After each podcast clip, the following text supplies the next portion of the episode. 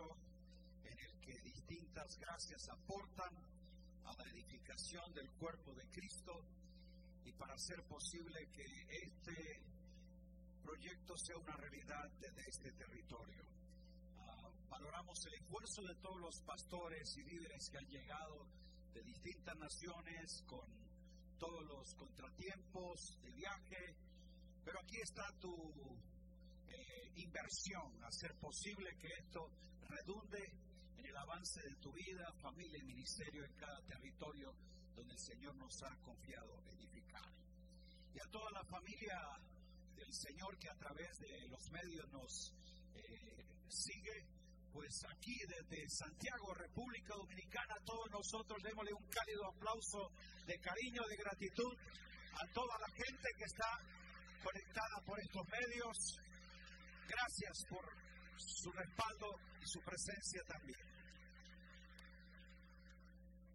Quisiera señalar cuatro aspectos importantes de lo que queremos desarrollar durante estos días. Primero, la razón de la que estamos aquí es por la importancia de esta cumbre, por su temática. Cuando pensamos cómo no iríamos a reunir y gestionar esto, quisimos que la iglesia fuese expuesta y a través de sus edificadores a entender cuáles son los retos, las amenazas pero también las oportunidades que como iglesia de Cristo tenemos en este momento de nuestra historia. Y yo sé que el Espíritu Santo a cada uno de nosotros nos ha convocado para asumir nuestra responsabilidad de desarrollar con inteligencia espiritual destrezas y habilidades en lo que nosotros podremos hacer esta tarea que Dios nos ha confiado. Que el Espíritu nos haga ser entendidos en los tiempos, discernir los desafíos y enfrentar entonces también aquellos retos y que nosotros podamos ante este sistema de iniquidad que está enquistado en la mente y en el corazón de los hijos de las tinieblas, hacerles ver cómo ellos ajenos a los diseños y a los planes de Dios, él se ha propuesto en Cristo y por medio de su cuerpo hacer conocer su gracia y su soberanía en todo a todas las generaciones. Que nosotros con sabiduría de parte del Señor entonces podamos asumir los retos, pero a la misma vez capitalizar las oportunidades que nos presentan. Y que juntos podamos entonces en un concurso de fuerzas y apoyo en el Espíritu llevar a cabo los planes que Dios ha preparado de antemano en su propósito eterno para que nosotros, sus hijos, seamos tal como David, fieles a la voluntad de Dios, servir a su propia generación, porque entendieron lo que Dios le había asignado para su tiempo. Esa es la trascendencia que tienen los hombres a los que Dios escoge. Él los elige él hace que por su asignación trasciendan, pero por su sentido de propósito se eternicen. Así que hablamos a los entendidos. ¿Dónde están ellos? Esos entendidos entonces estamos como hijos de luz, comprendiendo lo que en su voluntad Dios nos ha confiado y como dijo Pablo, aprovechar bien el tiempo. Aprovechar bien el tiempo. Que seamos una generación redentiva, que eh, pueda entonces enfrentar los tiempos y las sazones que en su sola potestad y en su gracia soberana Dios ha anticipado para que nosotros andemos en ellos, aprovechando bien el tiempo. Es cierto que los días son malos, pero para los hijos del mal, para los hijos de Dios, todos los días son de la buena, agradable voluntad de Dios, porque vivimos en ese año agradable en el cual Cristo ha fijado que nuestros días y nuestros años se sumerjan en todo lo bueno que viene de parte de Él en su perfecta voluntad. Por eso Pablo dice que nosotros no podemos andar de forma irresponsable, insensata, sino entendidos de cuál sea la voluntad del Señor. Solo ella, donde los designios de Dios se establecen, donde su propósito se declara, donde sus planes se entienden, es que nosotros podamos entonces ser bautizados en ese compromiso que asumió el Hijo de Dios. Oh Dios mío, el hacer tu voluntad me ha agradado. Para eso estamos aquí, para entender y hacer la voluntad del que nos ha escogido. Entonces la temática va a estar desarrollándose durante estos días y todos los expositores irán sumando distintos aspectos para enriquecerla en estos elementos. La segunda razón es la importancia de esta cumbre continental por sus expositores.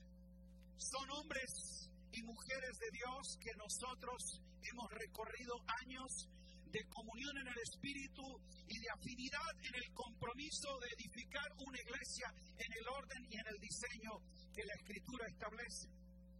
Nuestras relaciones en el Espíritu han sido enriquecidas y tengo conciencia y certeza del compromiso de la conciencia de lo que ellos tienen como colaboradores de Dios, su testimonio de familia, su compromiso con el matrimonio, su entrega apasionada al ministerio, su edificación en lo que es la obra del Señor, están claros de que somos colaboradores de Dios y aquí no estamos para competir entre nosotros en cuanto a destrezas, a quién lo hace mejor, sino sumado a gracias, hacer que el cuerpo de Cristo sea edificado y el reino de Cristo sea extendido en todas las naciones y en todos los asuntos de la vida.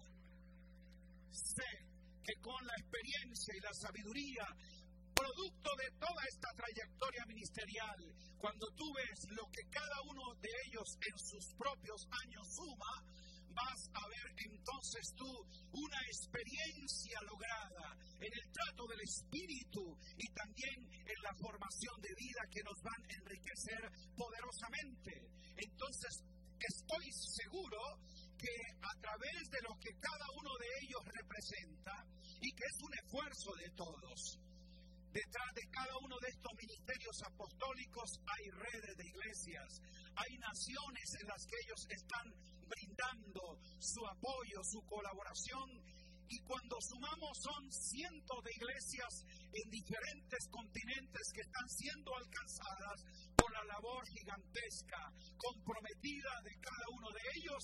Y aquí es donde estamos alabando al Señor porque a través de todo este esfuerzo en común hemos de ser enriquecidos en Cristo para que la medida del don de Dios que opera en cada uno de ellos nos sume y todos lleguemos a ser la expresión de la plenitud de ese cuerpo que contiene la plenitud de aquel que es su cabeza, Cristo el Señor.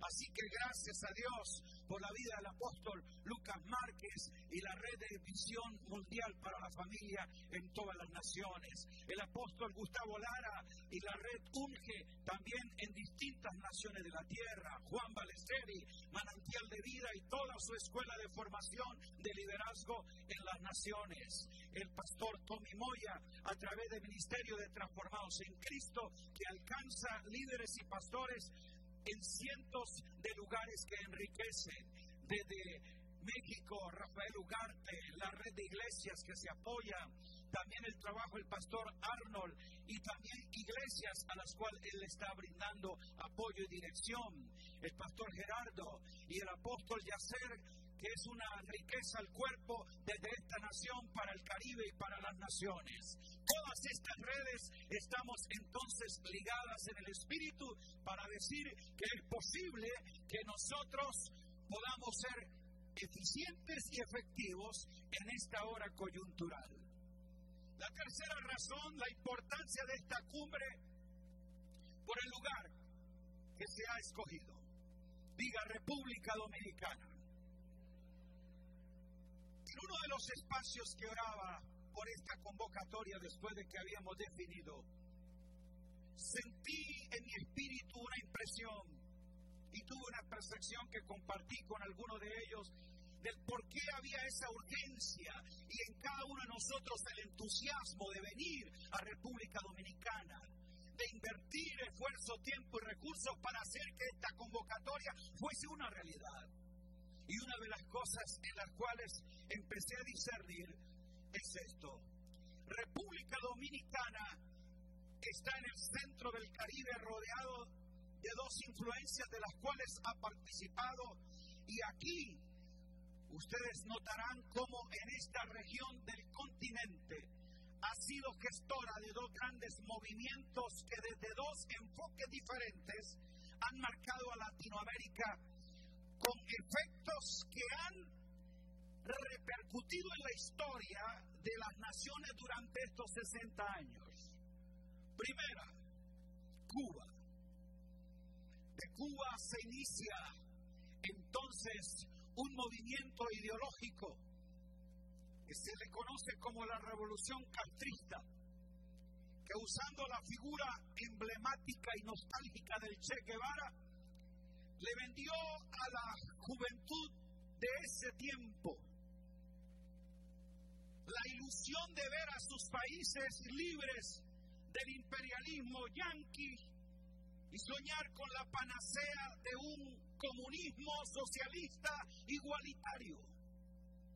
Desde Cuba se han alimentado desde entonces las guerrillas de varios países en Centro y Suramérica y desde de allí han surgido líderes, aún presidenciales, que aún en el presente han afectado la vida sociopolítica de Colombia, de Venezuela, de Ecuador, de Bolivia, de Chile, de Argentina, de Uruguay, de Perú, de Guatemala, de Nicaragua, de Salvador, de Honduras, de México.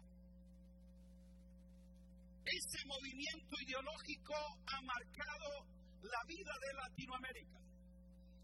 Pero curiosamente, en tiempo paralelo, desde Puerto Rico y con el apoyo también de algunos líderes de República Dominicana, durante los últimos 50 años también se ha marcado la vida de Latinoamérica, pero no en esa repercusión sociopolítica, sino en el pensar teológico de la iglesia evangélica en el continente. Y es durante estos años se levantaron grandes evangelistas que con un celo sincero, pero con un conocimiento limitado, de lo que era el Evangelio del reino, de lo que era el Evangelio de la riqueza de la gracia en Cristo, de lo que eran las verdades presentes del nuevo pacto, esos evangelistas sembraron en la mente de los creyentes un afán escapista del mundo, un temor apocalíptico y un aislamiento a los asuntos de la vida porque todos creyeron el mensaje que con fervor ellos predicaron. Cristo viene pronto. Y ese mensaje entonces castró el sueño de los jóvenes que tenían que ser la supracultura que se estaba fraguando en el continente.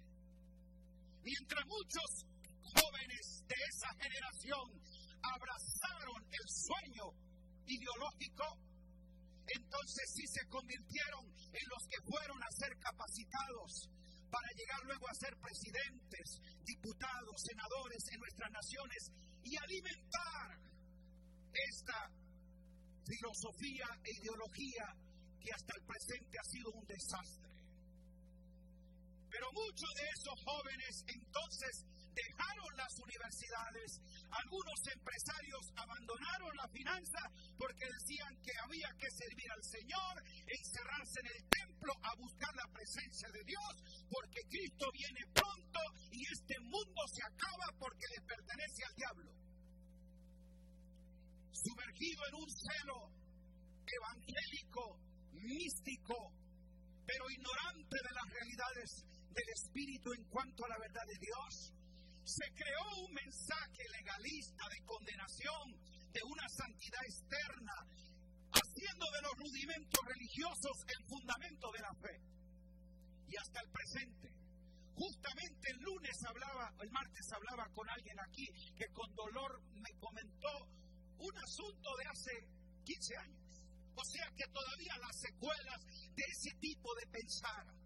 Me decía, a un joven de nuestra congregación, su pastora le dijo, no se prepare, no vaya a la universidad, no estudie, porque Cristo viene pronto.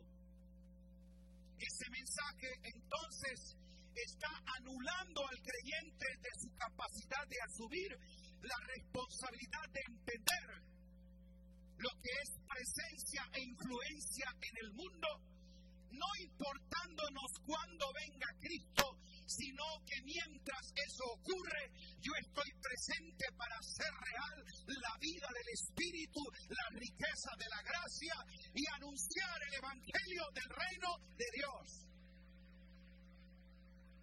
Entonces, Puerto Rico y República Dominicana, pastores y líderes de estas naciones, no es casualidad que sea desde el Caribe donde esta convocatoria establece una plataforma apostólica y profética que convoca al liderazgo de Latinoamérica a decir, estamos para revertir ese estado de cosas y aprender de nuestra historia evangélica.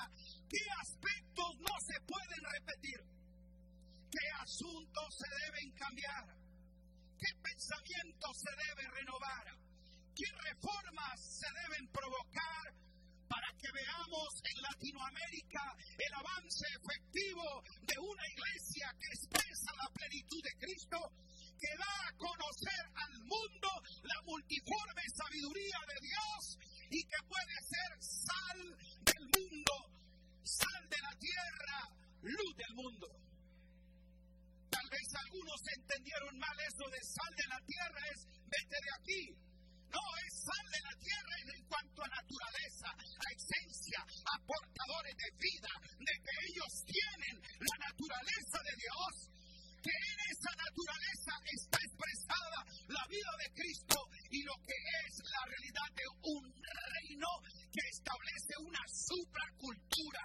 Entendemos que ese reino no es de este mundo, pero sí es en este mundo mientras la iglesia de Cristo esté presente en la tierra, hay alguien que representa de forma legal lo que es la vida de Dios. Para este mundo hay esperanza y para Latinoamérica un nuevo tiempo mientras la iglesia de Cristo esté aquí viva. Tiene que estar viva y activa para dar a conocer la multiforme gracia de Dios a todos los estamentos. Y la cuarta razón es porque veo la importancia de esta cumbre por sus efectos. Tengo la certeza que después de estos tres días, cuando cada uno de nosotros seremos expuestos a una reflexión sincera, a una impartición práctica de la palabra, que con un espíritu crítico podamos nosotros examinarnos a la luz del orden y el diseño de Dios. Que permitamos que el Espíritu de Dios alumbre nuestro entendimiento y que juntos podamos entonces crear ese medio para entender los retos, para emprender las oportunidades que enfrentamos como iglesia en Latinoamérica y cada uno desde la región que vive allí ser un representante real de ese reino de Dios, porque el Señor nos da a cada uno de nosotros en este momento histórico y coyuntural participar de sus planes eternos. Debes sentirte privilegiado, porque eres parte de una generación que probablemente no se repita. Es de esa generación que vio la partida de un milenio y la entrada de otro. Entramos nosotros en las fronteras de dos aspectos de entender la vida, que en el cronos probablemente hay elementos que marquen tiempos y estaciones, pero caminando desde un propósito eterno y posicionados en ese kairos donde toda la voluntad agradable de Dios es consumada y expresada en Cristo Jesús, a ti y a mí Dios nos permite estar en esta hora decisiva de nuestra historia. Siglo XXI, año 2019, estamos en las primeras dos décadas de un tiempo de oportunidad que sobrepasa a lo que cualquier otra generación haya vivido.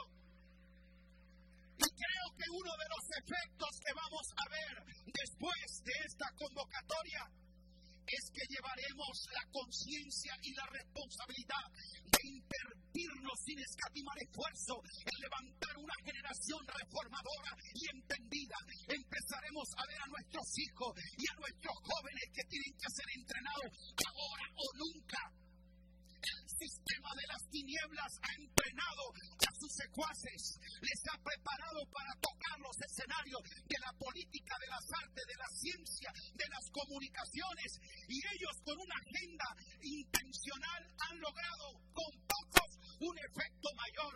Nosotros somos más porque Dios y nosotros somos mayoría y es más poderoso el que está en nosotros y con nosotros que el que está en el mundo. Alabado sea Dios. Entonces nos iremos aquí totalmente determinados a que se tiene que gestar una generación emergente que tenga una visión reformadora y que reciba de nosotros una plataforma más sólida, unos modelos más claros, unas directrices más precisas porque sabemos que en la medida que Dios nos ha ido dando a entender el orden, el diseño, la naturaleza, la operatividad y el propósito de Dios como iglesia, aquí estamos para ser colaboradores de Él, en participar con aquel que nos llamó a aquello que Él dijo, yo edificaré mi iglesia, esa iglesia cuyo arquitecto y constructor es Dios, esa iglesia que es columna y baluarte de la verdad, esa iglesia que es la expresión plena de Cristo resucitado, posee el poder de la resurrección y si durante 20 siglos de persecuciones, de guerra, de oscurantismo y de todas las fuerzas del mal que se han levantado no han podido sucumbirla, menos en esta hora de mayor luz, de mayor gloria, de mayor gracia, como nunca antes. La iglesia de Cristo nace de pie, la iglesia de Cristo está presente, de pie tú la representas, eres parte de ella.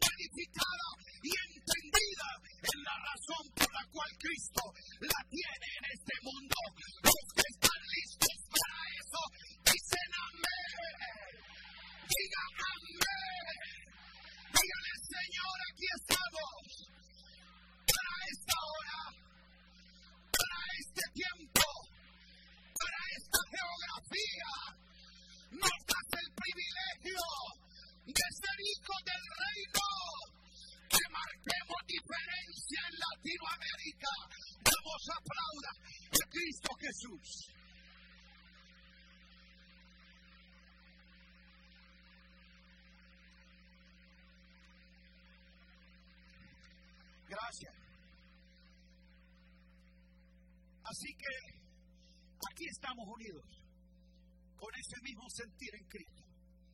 Pero no pretendemos de ninguna manera que nosotros traemos un diagnóstico completo y tampoco una solución perfecta ante las amenazas, los retos y oportunidades que como iglesia enfrentamos hoy.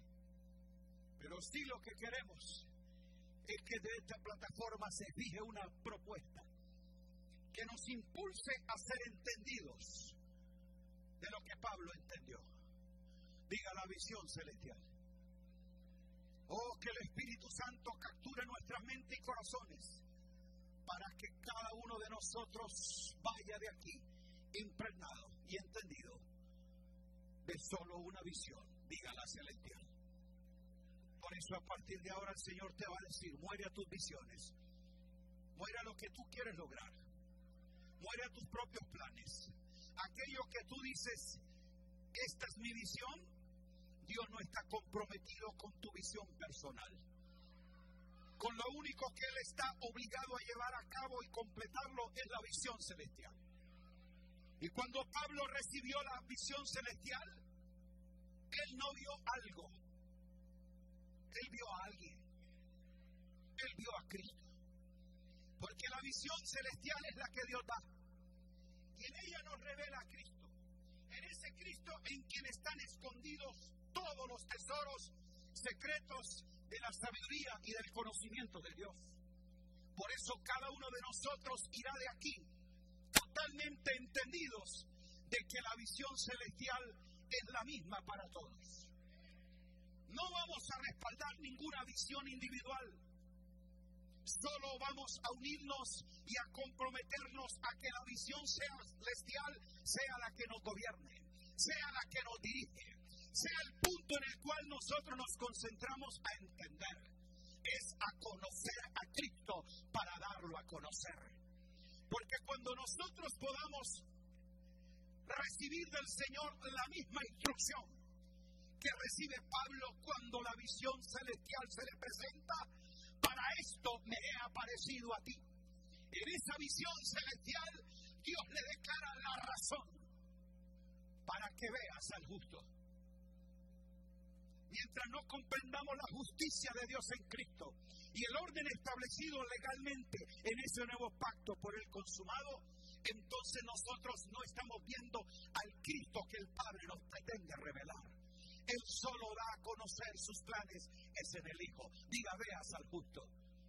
Segundo, oiga su voz. A partir de ahora cerrarás tus oídos a las opiniones de los expertos, al consejo de los profesionales. Tu oído espiritual se despierta para identificar el sonido del cielo, para escuchar la voz de lo alto, esa que en tu hombre interior por el Espíritu te hace conocer las cosas que son de Dios. Tendrás la agudeza para identificar qué es la voz del asalariado y cuál es la voz de aquel que nos dirige. Diga para que oigas la voz y para que seas testigos de aquel que tiene una marca, del que tiene una evidencia de vida. Un testigo es aquel que puede precisamente por la profesión de su voz, de su, de su fe, tener impresa una marca. Por eso se convierte en un mártir dispuesto a morir y a ser marcado por aquello que ha entendido, por aquello que conoce y que ahora con certeza lo testifica para que seas testigo de las cosas en que me he aparecido y me apareceré a ti. Cosas no son los asuntos tuyos, tus ideales y tus sueños, son las cosas que están en Cristo, son todas las cosas que pertenecen a la vida y a la piedad y que en Cristo nos han sido dadas y solo por su Espíritu pueden ser entendidas. Por eso cada uno de nosotros tendrá cumplimiento efectivo en el llamamiento celestial. El escritor a los hebreos le dice, por tanto, amados hermanos santos, participantes del llamamiento celestial, considerad, ponga en un análisis serio, profundo y real. Considerar no es una opción, es una demanda innegociable y por eso es la razón que el escritor dice, por tanto, sentido de argumento que no se puede refutar. Ese por tanto está dando una razón primordial, que es la que tiene que dirigirnos a que Cristo es en quien el Padre nos habla ahora. Él es la imagen del Dios invisible. Él la palabra por la cual todo subsiste. Él es el primogénito de toda creación. Él es la imagen misma de Dios. Todo eso lo ha declarado. Siete expresiones de Cristo están los, en los tres primeros versículos, mostrando la grandeza de Cristo frente a todo, en su superioridad, supremacía. Cristo es todo. Aleluya, diga, Cristo es todo. Cristo es en todos y Cristo es el todo. Ese Cristo, dice, es el que tú tienes que poner bajo consideración. Que tiene que ver un asunto de que allí nosotros lo evaluamos. Podemos bajo un análisis separar qué es el trigo y la cizaña. Y el único que puede darnos entendimiento de la verdad, diga, es Cristo. ¿Para qué? Para que nosotros seamos participantes del llamamiento celestial y nuestro punto de referencia no va a ser el éxito de ese mega ministerio, nuestro punto de comparación tampoco va a ser lo que en tal lugar otra congregación está haciendo. Él dice, considerad a Jesucristo el sumo apóstol y sacerdote de nuestra profesión de fe.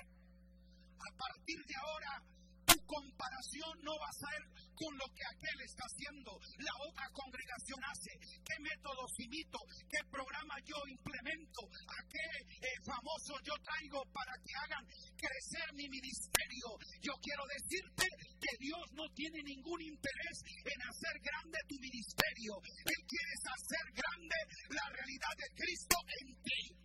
Por eso tú no te comparas con nadie. Tu punto de tu consideración y de referencia una en la que tiene que estar puesto los ojos es en el autor y consumador de la fe. Él tiene la autoría, él tiene la autoridad porque él es el autor y no solamente el que lo inicia, sino también el que lo completa.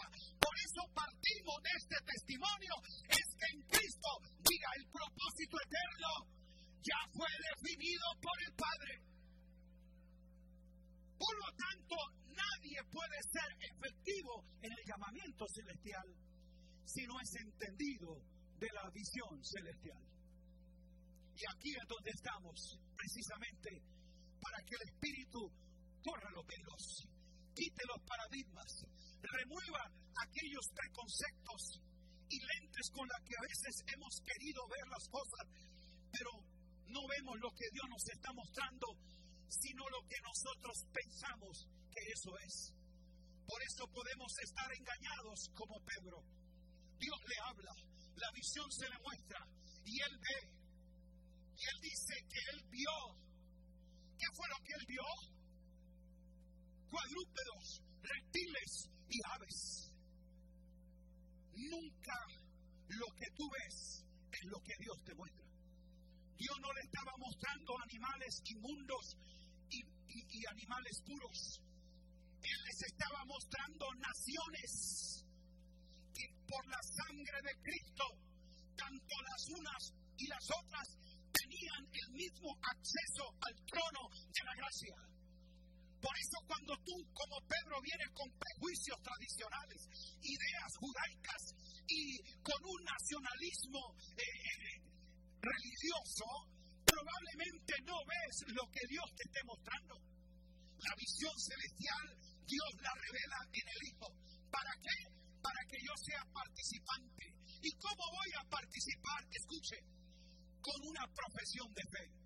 Lo que quiero decirte es que este desafío que tenemos para este momento, que esta oportunidad que Dios nos presenta en este momento, no la podemos asumir con una mentalidad de novato.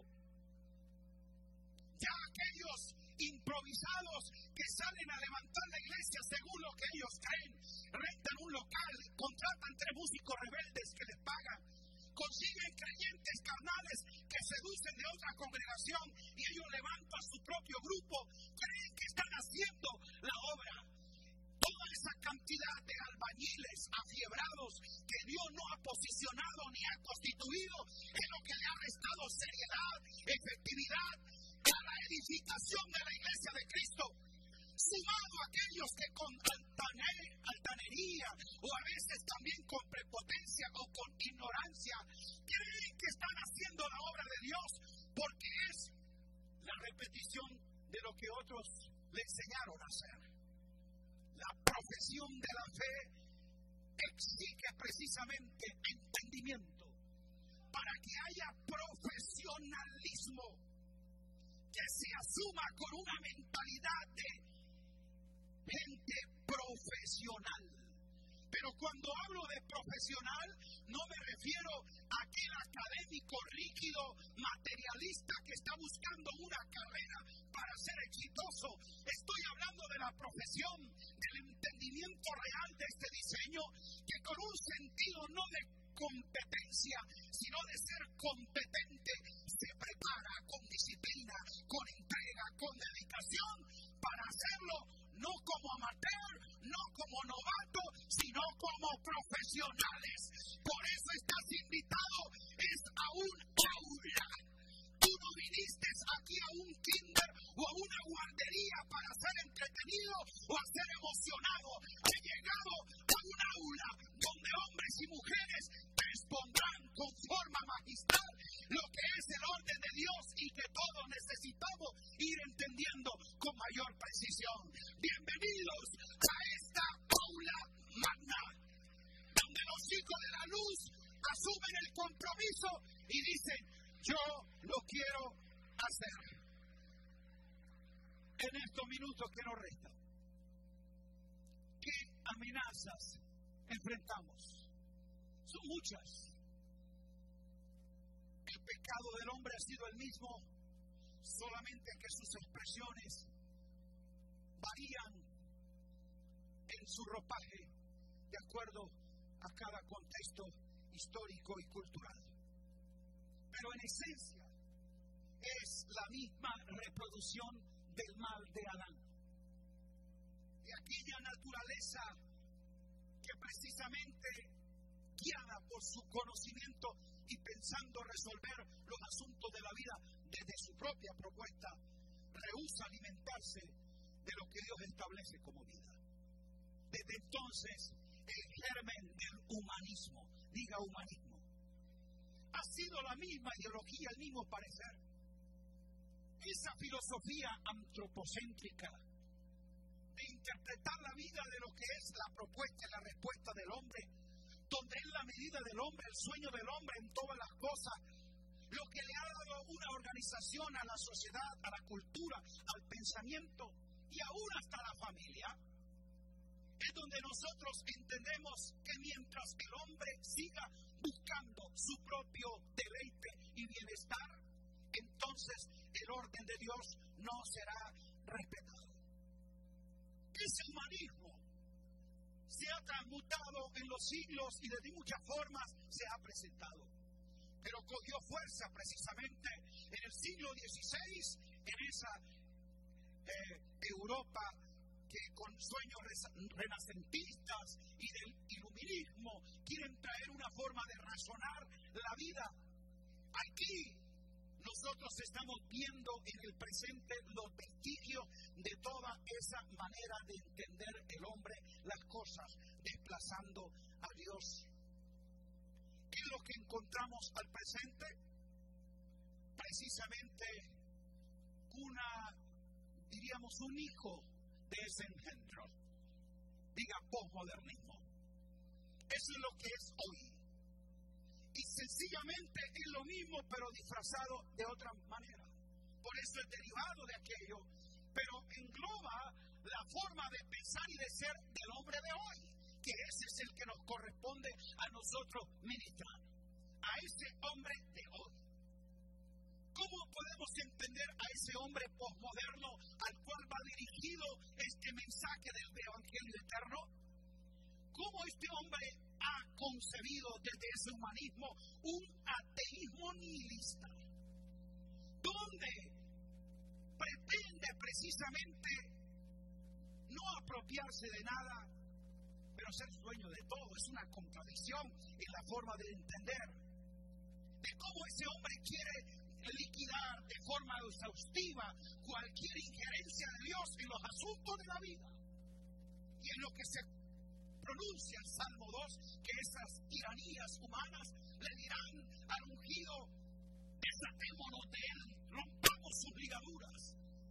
En la posición prepotente de un hombre que no quiere reconocer el señorío y la soberanía de Dios. Y entonces construye en su forma de pensar los elementos diversos de la vida. Quiero rápidamente decirte esto. Es la manera como el hombre postmoderno piensa ajeno a la ética y los valores absolutos. Y eso es lo que está hoy en juego. Es esclavo de las modas, las tendencias del momento. Es agnóstico porque él siente la pérdida de la fe y no cree en nada. Es ignorante de los ideales supremos. Tiene un gusto por lo transexual. No tiene ninguna definición de la sexualidad. Por eso él se expresa sexualmente como siente ser. Y ya vemos la vergüenza de hoy que alguien puede decir, yo siento que nací mujer en un cuerpo de varón. Entonces, como siente y así piensa, y hoy en día las constituciones políticas de distintas naciones lo legalizan. Con vergüenza como países aparentemente desarrollados hoy están llevando a la aprobación de que el hombre si puede sentir su identificación con un gato puede asumir tal cosa. Y entonces expresar su vida desde esa naturaleza y él puede expresar su sexualidad con un animal. Y cosas peores veremos precisamente de un hombre apartado del orden de Dios. Ese hombre es indiferente a lo que tiene que ver con desarrollo a lo que tiene que ver precisamente con integridad de la vida. Amante del narcisismo y dirigido por el sentir y no por el saber. Parece que parte de esa forma de entender la vida y la fe también se ha llegado a la iglesia. Por eso es que mucha gente no les interesa lo que saben, sino lo que sienten. Sentir la gloria, sentir la presencia, aunque no definan propiamente de qué se trata. No tenemos creyentes serios y sólidos que con certeza, como Pablo, se paren y digan, yo sé en quién he creído y que es poderoso.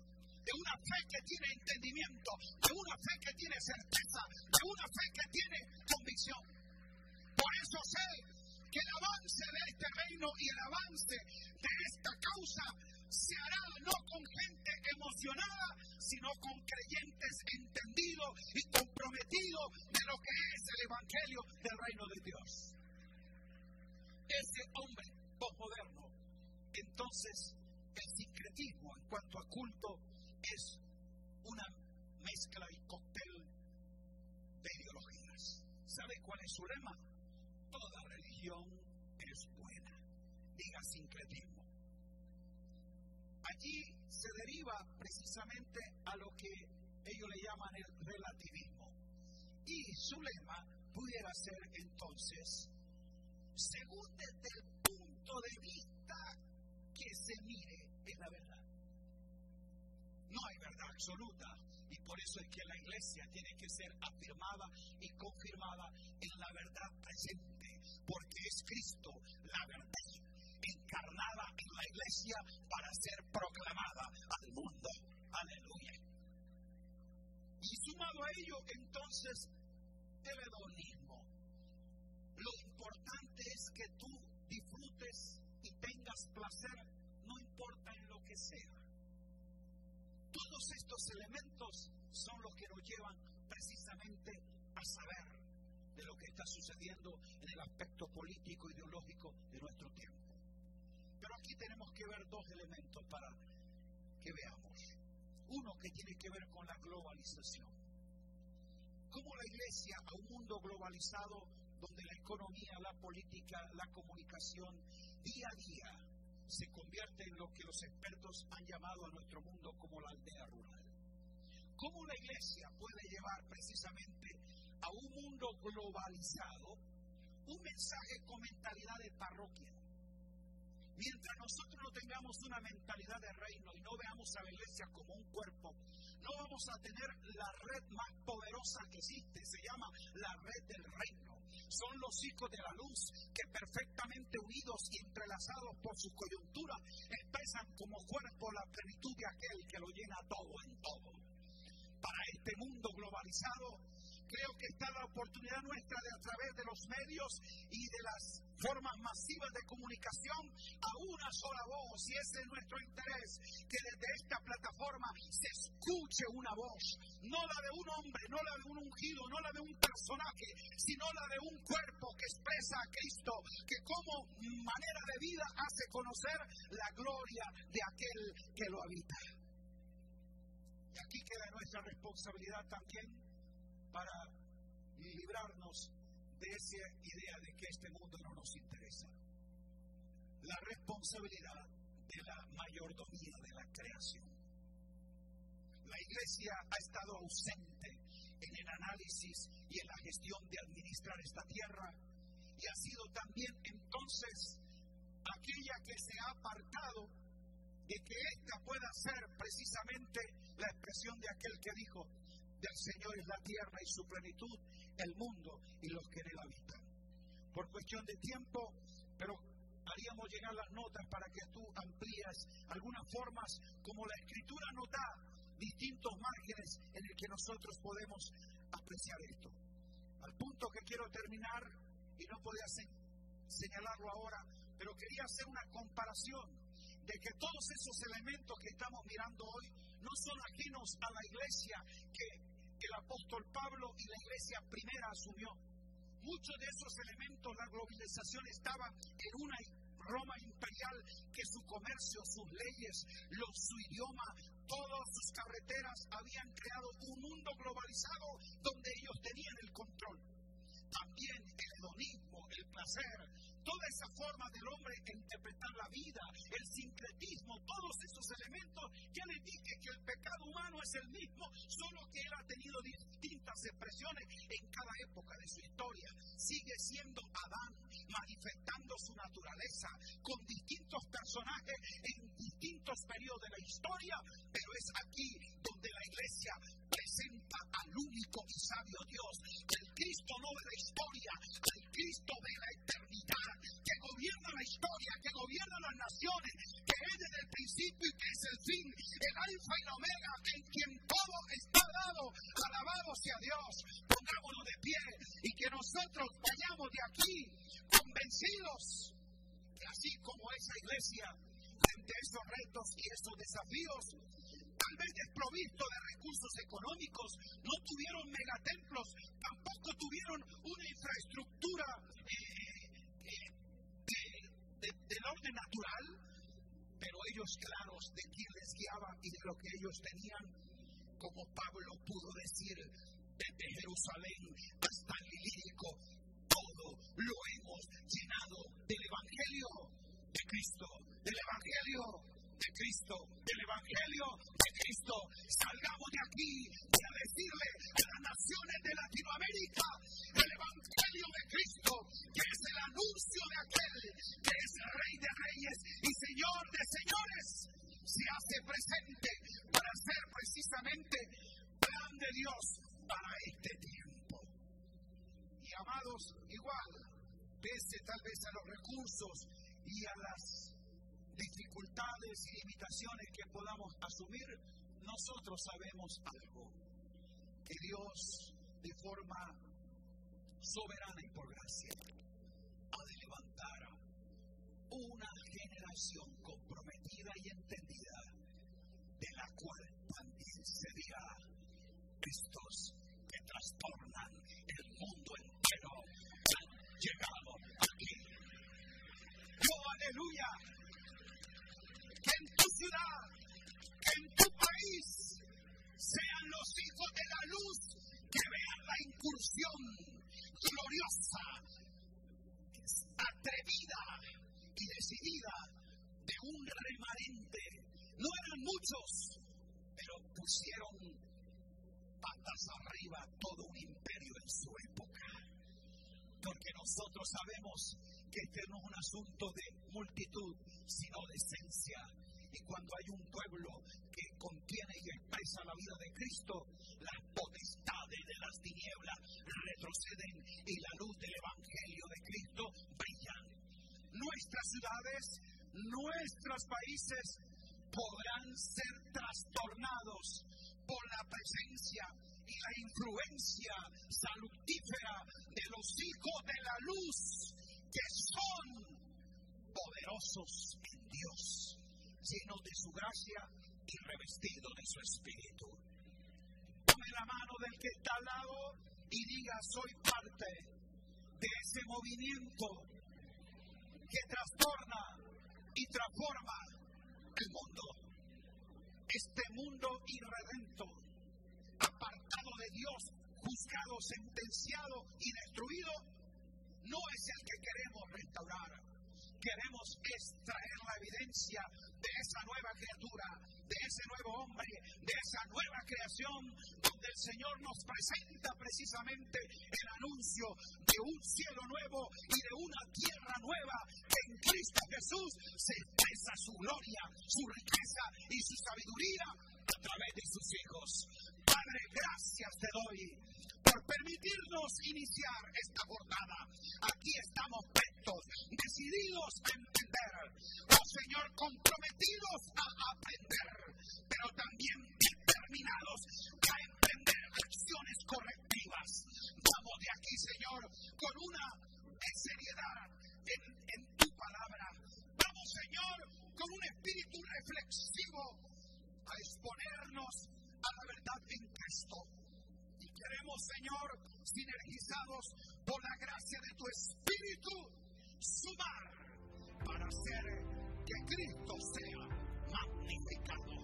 Esta es la hora, Señor, que la iglesia como cuerpo asume este compromiso y quitando nuestros celos, envidia, competencia, carnalidades y revestidos como hombre nuevo en Cristo Jesús, expresamos en un solo cuerpo la plenitud de aquel que lo llena todo en todo y al cual sea la gloria por los siglos de los siglos.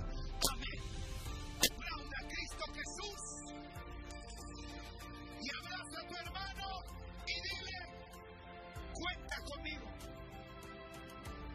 Gracias. Bendecidos.